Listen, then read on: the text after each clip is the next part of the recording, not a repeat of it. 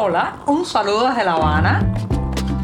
Les habla Joanny Sánchez, cubana, periodista, ciudadana, y les traigo este cafecito informativo recién colado y sin azúcar para despertar.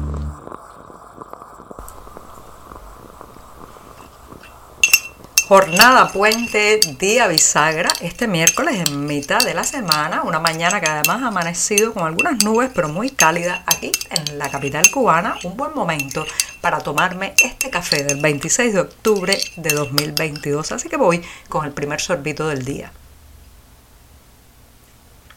Después de este buchito sin una gota de azúcar, les cuento que parece que el tiempo de la impunidad está terminando para el oficialismo cubano en las redes sociales. Ayer comentaba en este programa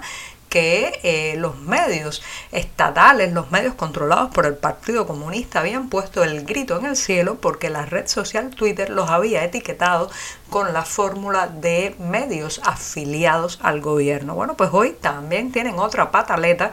porque varias cuentas pertenecientes y organizadas por la seguridad del Estado o policía política en esta isla han sido censuradas o se les ha borrado el contenido en la red social Facebook. Entre ellas, una de las más perversas, que es Razones de Cuba, un proyecto que nació ya hace varios años para dedicarse a tratar o intentar destruir la reputación de activistas, opositores, periodistas independientes, exiliados y todo aquel que tenga ideas diferentes, puntos de vista diversos en relación con el régimen cubano. Esa página, entre otras, que están movidas, alimentadas y sufragadas por la policía política o seguridad del Estado en Cuba, pues ha caminado con impunidad, ha transcurrido, digamos, su periplo de publicaciones con total impunidad en estas redes sociales y ahora parece ser que se da de bruces contra la evidencia de que Facebook pues se ha percatado finalmente que se trata de contenido que eh, intenta destruir la reputación, crear un clima de animadversión para que estas personas sean agredidas, insultadas, vilipendiadas y también las conduce de alguna manera o las intenta conducir a una especie de muerte social y de impunidad alrededor de ellas para que puedan ser atacadas, para que su reputación, su credibilidad pública, su imagen pueda ser dañada con total impunidad desde el Estado, financiado además con las arcas comunes, por tanto, de todos los ciudadanos que financiamos ese tipo, digamos, de fusilamiento de la reputación. Parece ser, parece ser que esos días de impunidad están llegando a su final. Hay que decir también, y esto eh, pues lo subrayo, que en el intento de dinamitar la credibilidad, el alcance y la presencia de esos proyectos y personas, en realidad lo que han hecho es todo lo contrario, porque señoras y señores, no hay nada más atractivo que lo prohibido y la difusión, aunque sea con adjetivos muy negativos, con las etiquetas de terroristas, mercenarios, vendepatrias que se han hecho de, de estas figuras en la televisión nacional y a través de las redes sociales, lo que ha traído es mucha curiosidad alrededor de cómo piensan, qué hacen y por qué. ¿Por qué los medios oficiales y la seguridad del Estado dice estas cosas de ellos? Así que parece que Facebook está poniendo punto final a esa catarata de insultos que eh, sitios como Razones de Cuba o páginas como Razones de Cuba volcaba sobre ciudadanos que además viven muchos de ellos dentro de la isla, bueno, pues está poniendo punto final después de años y años de esparcir su lodo, sus mentiras y sus exageraciones.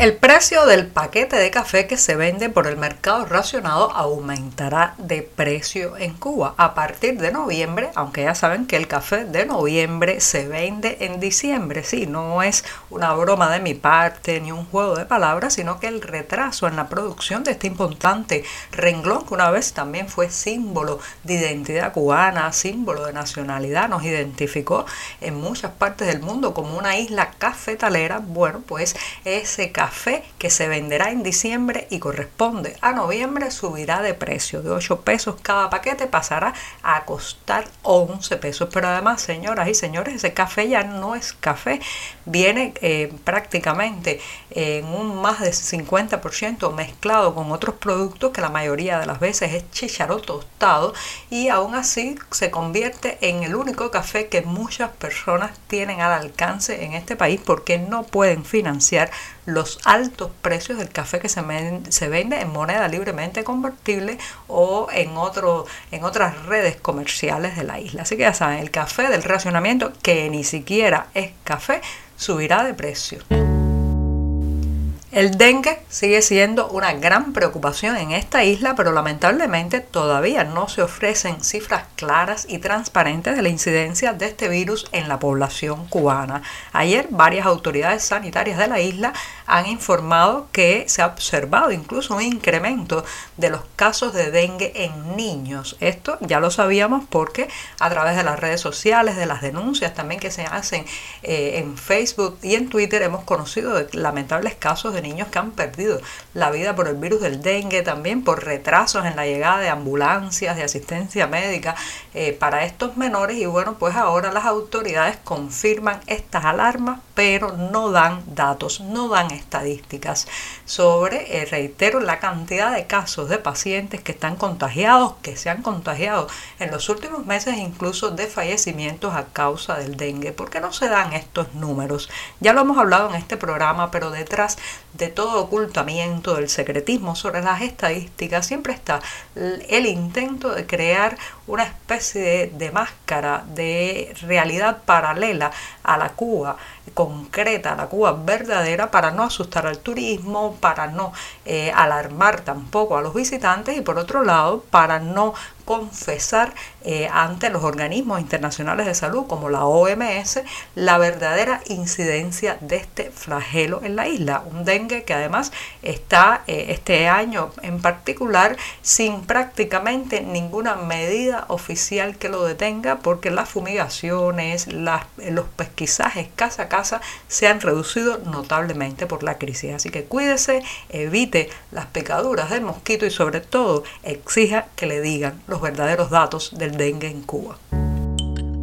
Y pongo punto final a este programa en mitad de la semana con una recomendación musical porque el próximo 29 de octubre en la ciudad estadounidense de Miami se presenta un concierto que desde ahora, desde ahora parece que será inolvidable de la mano del músico, arreglista y gran maestro musical cubano Meme Solís estará llegando a escena este espectáculo con el título de Ocho Voces para cuatro pianos y nada más y nada menos que entre esas ocho voces estará la de Abimé Nubiola, Lena Burke, Gema Corredera y también la de Xiomara Laugar. Así que busquen los detalles en la cartelera del diario digital 14 y medio y disfruten este espectáculo ocho voces para cuatro pianos. Y con esto sí que me despido hasta mañana jueves. Muchas gracias.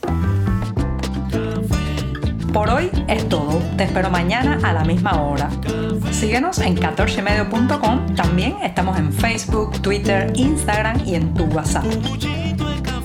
No olvides, claro está, compartir nuestro cafecito informativo con tus amigos.